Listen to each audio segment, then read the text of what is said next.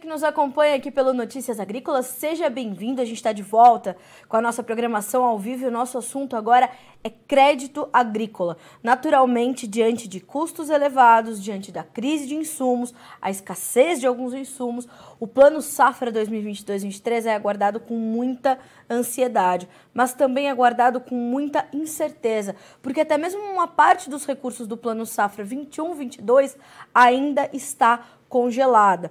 Então, todo esse atual cenário financeiro, econômico do país traz alguma preocupação e é por isso que a gente trouxe para essa conversa, portanto, o Bruno Luque, que é diretor técnico da CNA, Confederação Nacional da Agricultura, para a gente entender o atual contexto e saber o que esperar para o Plano Safra novo, desses recursos que acabaram de ser descongelados pelo PLN1 ainda da temporada 21-22. A gente vai agora tratar disso tudo com você.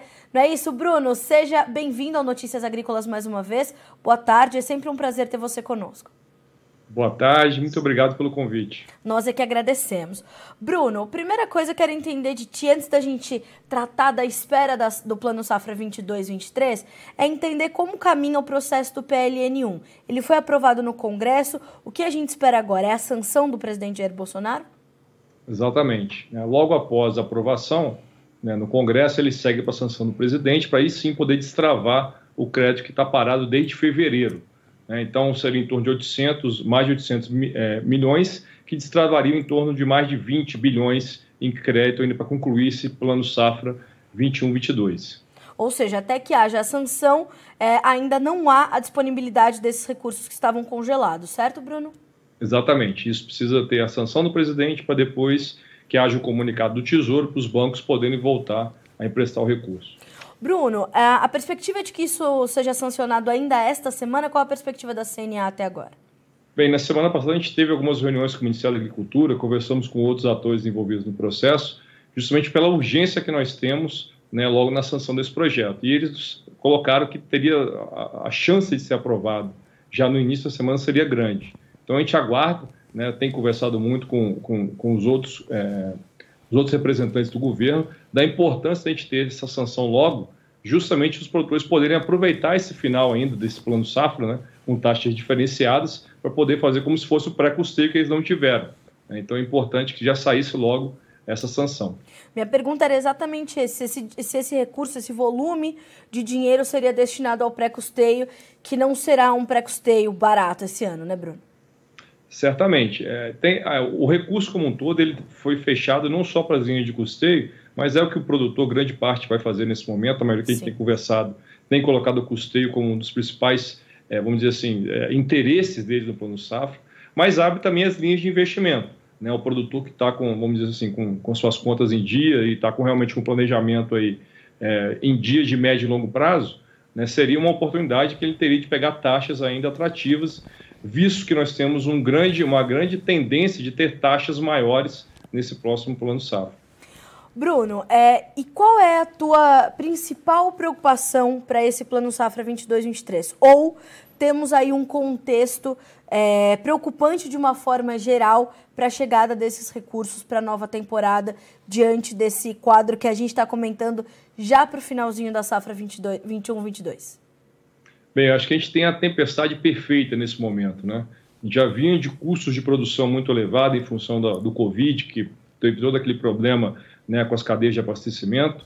Né? Se somou ainda esse ano problemas climáticos mais intensos aí no sul do país, Mato Grosso do Sul, Sudeste e Nordeste, aí já com enchentes, diferente do, desses outros, né, que realmente teve perdas significativas na safra brasileira, que inicialmente era prevista 290 milhões de toneladas, agora está em torno de 200 e quase 260, 270 por ali.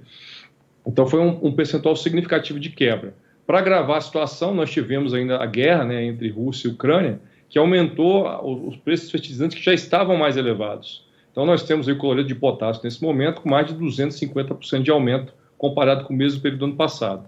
Né. E, essa trava do plano agrícola de, de fevereiro até agora né, impediu que os produtores também tomassem crédito e amenizassem esses custos que eles estavam tendo nesse momento, esses custos mais elevados. Certo. O seguro, no ano passado, nós conseguimos, uh, houve só de sinistro, em torno de 5,4 bilhões. Esse ano, os dois primeiros meses do ano, foi em torno de 4,5 bi. Então, isso mostra uh, o índice de sinistralidade como aumentou nesse período. E aí o produtor está pagando mais caro no seguro, tem uma cobertura de alguns produtos que estão menor. Enfim, é um contexto realmente complicado né, diante de tantas variáveis que, que pesam negativamente na vida do produtor rural. Então, mais do que nunca, nós precisamos de um plano de safra robusto, né, que realmente disponibilize recursos a taxas mais atrativas que o do mercado, para que o produtor possa seguir investindo em produção, mantendo o pacote tecnológico, né, manter é, toda aquela dinâmica que ele já vem fazendo ano após ano, para a gente ter uma safra maior no próximo ano. Então, o que mais nos preocupa nesse momento é justamente você conseguir recurso para a equalização das taxas de juros. Ano passado, né, o volume equalizado foi, o volume disponibilizado foi de 13 bi, e esse ano, pelos cálculos que a CNA fez, inclusive junto com outras entidades, junto com o próprio Ministério da Agricultura, mostra que seria pra, necessário para complementar o custo, a inflação e poder gerar esse aumento na produção em torno de 21,8, em torno de 22 bilhões de reais. E Bruno, é, como é que você vê o caminhar dessa situação? Porque Uh, as declarações recentes do ministro Marcos Montes, né, que recém assumiu a pasta do Ministério da Agricultura, ele fala muito sobre ser uma luta difícil, né? Ele, ele trouxe essa, essa frase recentemente, vai ser uma luta difícil, conseguir o volume de recursos necessários, né? A gente está falando de cerca de 300 bilhões de reais, por favor, me corrija se eu estiver equivocada, e parte disso, então, esses 22 bilhões para a equalização dos juros. É, como é que você está tá esperando isso com a sua experiência, né? Já acompanha isso há tanto tempo. É, como é que você está esperando essas taxas de juros e esse volume para a equalização? Você acha que a gente caminha para alcançar essas cifras ou realmente, como está esperando o ministro Marcos Montes, vai ser uma, uma batalha aí bastante, bastante pesada para as lideranças da agricultura?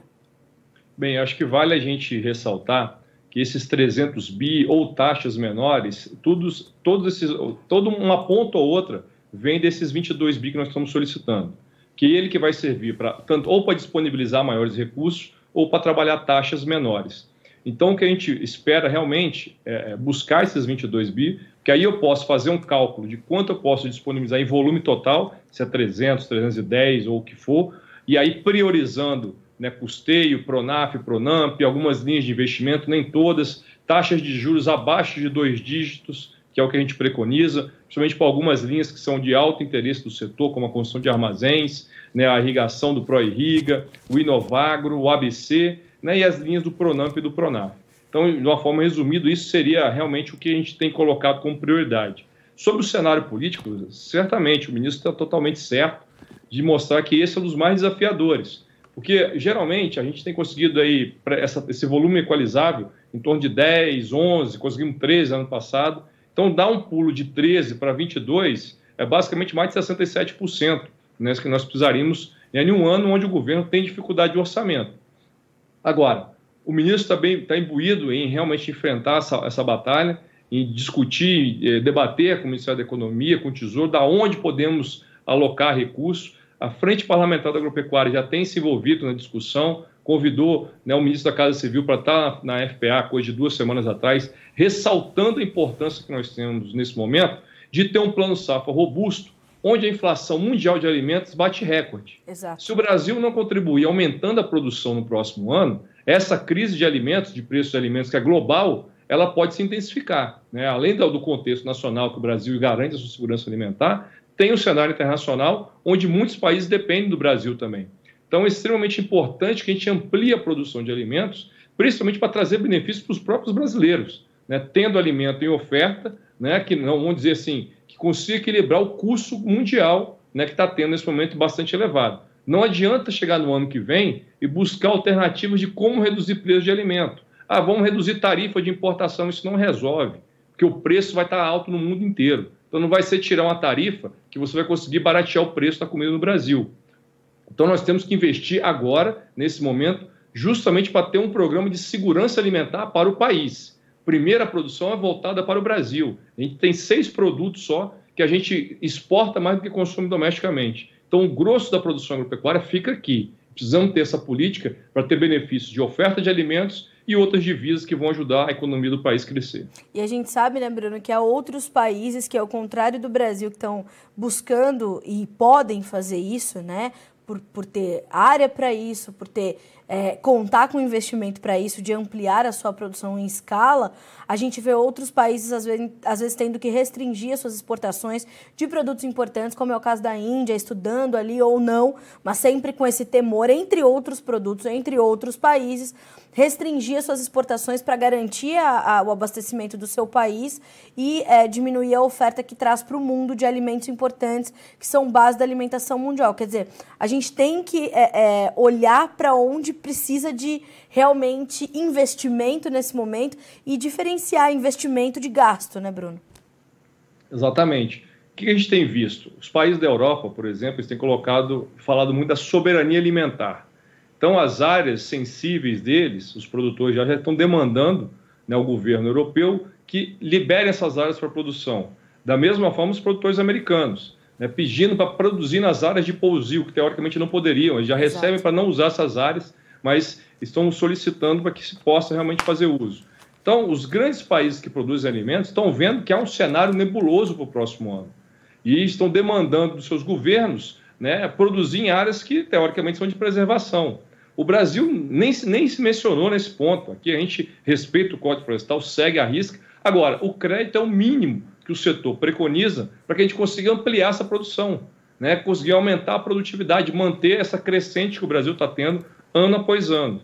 E diferente de outros países, principalmente como eu falei agora da Europa e Estados Unidos, há recursos para subvenção nesse momento para compra de fertilizantes. O governo tem subsidiado. Aqui, como eu falei, nós não temos isso. Então, o crédito é a principal e única política que nós temos realmente de apoio. E é um recurso que volta para a sociedade. Né? Volta com mais empregos, com divisas, exportações, com crescimento do PIB e com oferta de alimentos. Né? Então, é algo que não fica restrito ao setor rural. O benefício dele transcende agricultura.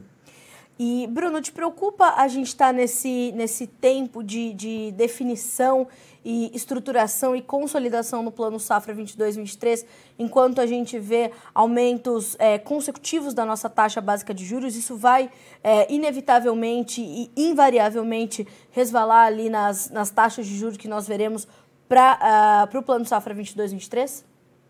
Com certeza. A gente viu agora, nesse momento onde a, a foi, foi suspenso o crédito rural, né? As taxas do crédito rural oficial desse, desse atual plano safra variam em torno de 3,5% a 7%. Né? E o produtor tomou crédito nesse período onde ele não tinha o crédito rural oficial, pegando taxas aí entre 12% até 19%. Então você vê que é um volume, é uma variação significativa. Quando você compara isso com o seguro, né, que, redu que algumas regiões reduziram a cobertura e dobraram a taxa, né, o prêmio que o produtor está tá pagando em relação ao seguro, somado ao custo de produção, somado às regiões que tiveram problema climático, que não puderam prorrogar, né, algum, o que teve foi rebate para a agricultura familiar, os outros produtores não tiveram nada. Certo. Então, o volume de risco que o produtor tem assumido nesse momento, ele é muito grande. Ele é muito grande. Por mais que a gente possa ter alguma variação de preços melhores para algumas cadeias, né, o passivo de risco dele está alto. Qualquer probleminha que tiver em questão de produção ou até mesmo da, da, do, do, preço de venda do produto, muitos desses produtores vão estar numa situação muito crítica, podendo até entrar num alto nível de endividamento, coisa que o setor tem um baixo índice até agora. Né? Os índices do setor de endividamento são os menores da economia, mas pelo volume, é, o, a, o volume de risco que ele está absorvendo nesse momento, pode realmente colocar o produtor numa situação difícil no próximo ano. Tá. Bruno, como é que ficam justamente essas, essas possibilidades de, de renegociações de dívidas dos produtores que foram afetados por intempéries climáticas? Há uma é, é, uma orientação que a gente possa dar para todo o produtor que passou por isso, salvo a agricultura familiar. Uh, a gente tem sido muito questionado aqui no Notícias Agrícolas se essas renegociações vão de fato acontecer ou se já não há mais tempo para isso. O que, que a gente pode dar de resposta para esses produtores até esse momento, Bruno? Olha, desde que começou toda essa questão climática, em janeiro, a CNA encaminhou uma, uma série de ofícios ao Ministério da Economia, Casa Civil, certo. Agricultura e a própria FPA, né, detalhando o que a gente ach, eh, recomendaria como ideal para esses produtores nesse momento. Né, jogar as últimas, eh, pegar as parcelas desse ano e jogar para o final do pagamento, né, tanto no caso de investimento como de custeio, não dobrar a taxa, manter a mesma taxa, não cobrar análise de projeto novamente, uhum. enfim, uma série de medidas que foram exaustivamente discutidas, debatidas com todo mundo. Né? Infelizmente, a gente não conseguiu aquilo que a gente estava propondo, saiu exatamente só esse pequeno rebate para a agricultura familiar, uhum. que mesmo o produtor perdendo, ele vai ter que pagar. Né? Então, é algo que realmente dificulta até mesmo para o pequeno produtor que conseguiu é, esse rebate. E aí o que a gente viu foi uma, uma bola de neve. Enquanto a gente discutia prorrogação de financiamento, entrou a suspensão do plano, né, que é algo também extremamente danoso e pega o Brasil inteiro. Então, enquanto a gente começou a discutir a questão da, da, da liberação do, do, recurso do crédito rural oficial, já entra a discussão do próximo plano safra, que está difícil de, de, você buscar esse volume necessário. Então, o que a gente tem visto é que são problemas em cima de problemas, cada um da sua uma magnitude maior, que atrapalha a gente discutir esse ponto específico, que são as prorrogações. Toda hora tem algo maior, né? não quero desmerecer a região colocando isso, mas quando a gente entra no contexto nacional, né, você tem todos os produtores numa situação crítica também. Então a gente tem discutido, toda, toda a discussão que a gente faz com o Congresso ou com o Ministério, a gente traz novamente essa questão das prorrogações, só o que a gente vê, o que a gente sente né, por parte de quem está tá tá, tá negociando, que, tá, tá, que tem o poder da decisão, dificilmente isso vai sair até a gente discutir a questão do plano safra agora. Né? Então realmente coloca o produtor em dificuldade e muitos já têm eles mesmos tentado né, negociar com o banco. Alguns bancos têm feito essa prorrogação, pouquíssimos, né, mantendo as mesmas taxas. Outros não, outros realmente têm colocado aí um cenário que dificulta muito a vida do produtor. Então, é, um, é uma situação complexa. As federações de agricultura têm atuado pontualmente né, nos seus estados, discutindo né, com os bancos, mas não é um cenário fácil em virtude de todo esse contexto orçamentário complicado que a gente vive nesse momento. Bom, Bruno, uh, quais são os próximos passos daqui até é, essas, essas esperas que nós temos que ter, né? É, você chamaria atenção para alguma delas e você chamaria atenção para, Carla, temos que olhar mais para isso, mais para aquilo quando o assunto é crédito e nesses temas que conversamos. O produtor tem que estar mais preparado para alguma notícia dessas que ele vai receber nas próximas semanas e meses. A gente está se preparando para o plano Safra 22-23, mas também temos que consolidar a Safra 21-22, né, Bruno? Exatamente. Não, para o lado do produtor, eu acho que mais do que nunca a questão gerencial é extremamente importante. Né? O produtor realmente ter na ponta do lápis e estar tá mapeando essas variáveis que eu citei e muitas outras que afetam o negócio dele. Aqueles que conseguirem tomar crédito ainda nesse plano vigente seria é, bastante é, é interessante, Sim. visto que a gente tem essa expectativa de aumentar no próximo. Então, isso acho que cabe cada produtor fazer a sua análise. Né? A gestão de risco, né? tendo um pilar como o seguro rural, que é outro ponto que nós vamos defender muito nesse próximo plano SAF ampliação de recursos para o seguro rural. E a situação do sul do país só não foi pior, porque muitos produtores tinham seguro, né, o PSR, o Proagro, foi muito importante na gestão da ministra Tereza, ela fez aumentar esses orçamentos, mas pelos custos de produção, né, e o produtor realmente está vendo a, a necessidade de ter o seguro, nós precisamos de ter uma recomposição do orçamento do seguro também, precisamos regulamentar o fundo de catástrofe, que é importantíssimo nesse momento, até para dar respaldo às seguradoras que estão perdendo ano após ano nessas regiões que estão tá tendo problema climático, problema climático recorrente, enfim. E da nossa parte, que das entidades né, que estão aqui representando o produtor, acho que o momento mais do que nunca é continuar pressionando e levando a importância da gente ter esse plano safra robusto, onde o benefício não vai ser só para o setor rural, e sim para toda a sociedade brasileira. Então, o ministro está viajando, está né, tá numa missão ligada à questão de fertilizantes nessa semana, mas na próxima semana a gente nós vamos sentar com ele novamente. A própria FPA já tem, está na agenda dela na semana que vem, a gente debater esse tema mais uma vez, para ver onde é que a gente consegue sensibilizar agora politicamente e realmente fazer um estudo do orçamento hoje que existe no governo, da onde a gente pode é, buscar recursos para financiar essa próxima safra. Tá certo. Bruno, eu te agradeço muito por estar mais uma vez conosco aqui no Notícias Agrícolas. É sempre um prazer receber as suas informações, a sua presença sempre com serenidade, né, trazendo essa, essa perspectiva para o produtor sempre muito completa. Muito obrigada mais uma vez e já te espero para a gente continuar atualizando essas informações. Obrigada. Por nada, muito obrigado pelo convite. Uma boa tarde. Boa tarde, Bruno. Boa semana para você. Bom trabalho. Até mais.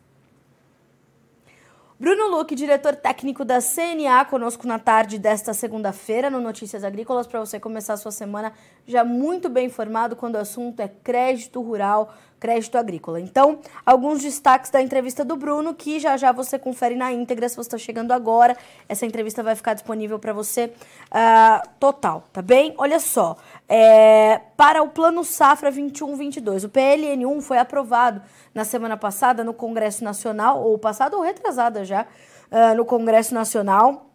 Uh, destravando aí um volume de recursos do Plano Safra 21-22 que estavam congelados em função da falta de recursos para equalizar os juros. Né? Então, o PLN1 foi aprovado, agora seguiu uh, para a sanção do presidente Jair Bolsonaro. Tão logo essa sanção seja uh, informada, divulgada, esse volume de recursos volta a estar disponível aos produtores rurais, volta a ficar disponível para o setor. Uh, isso deve acontecer. A perspectiva da CNA e dos especialistas é de que, de fato, esses recursos estejam disponíveis ainda nesta semana. Quando a gente fala do Plano Safra 22-23, fora a robustez que o mercado, o, o, a CNA, perdão, espera para este Plano Safra para que sejam atendidos todos os agricultores que precisam desses recursos, principalmente com juros subsidiados, a gente precisa uh, olhar muito para essa questão do volume de recursos para as equalizações das taxas de juros. O cálculo preliminar da CNA fala em 22 bilhões de reais necessários para esse ano, dadas as atuais taxas de juros, feita a, a, a, a comparação ali com a taxa básica Selic, que vem subindo consecutivamente. Então, seriam 22 bilhões de reais necessários para a equalização dos juros no plano safra 22 23. No ano passado nós tivemos 13 bilhões. Então esse aumento vai exigir das nossas instituições, das, uh, da Frente Parlamentar da Agropecuária e dos Ministérios da Agricultura e da Economia, uma montagem ali de quebra-cabeça bastante complexa para conseguir alocar esse recurso e garantir que o plano safra tenha também, de acordo com os, os cálculos preliminares, cerca de 300 bilhões de reais na sua totalidade para atender a necessidade da agricultura para que nós possamos continuar aumentando a nossa oferta de alimentos no momento onde isso é determinante, dado o processo inflacionário no mundo todo que está instalado no planeta. Então, uh, os cálculos da CNA deixam bastante claros e, além de robusto, nós precisamos ter um plano safra olhando muito para as equalizações das taxas de juros, segundo destacou, então, o diretor técnico da CNA, o Bruno Luque. Tá certo? A gente fica por aqui com esse boletim, mas a, a nossa programação continua para que vocês sejam sempre os produtores rurais mais bem informados do Brasil. A gente volta já já. Participe das nossas mídias sociais no Facebook Notícias Agrícolas, no Instagram, arroba Notícias Agrícolas e em nosso Twitter, arroba Noteagri. E para assistir todos os vídeos, se inscreva no YouTube, na Twitch, no Notícias Agrícolas Oficial.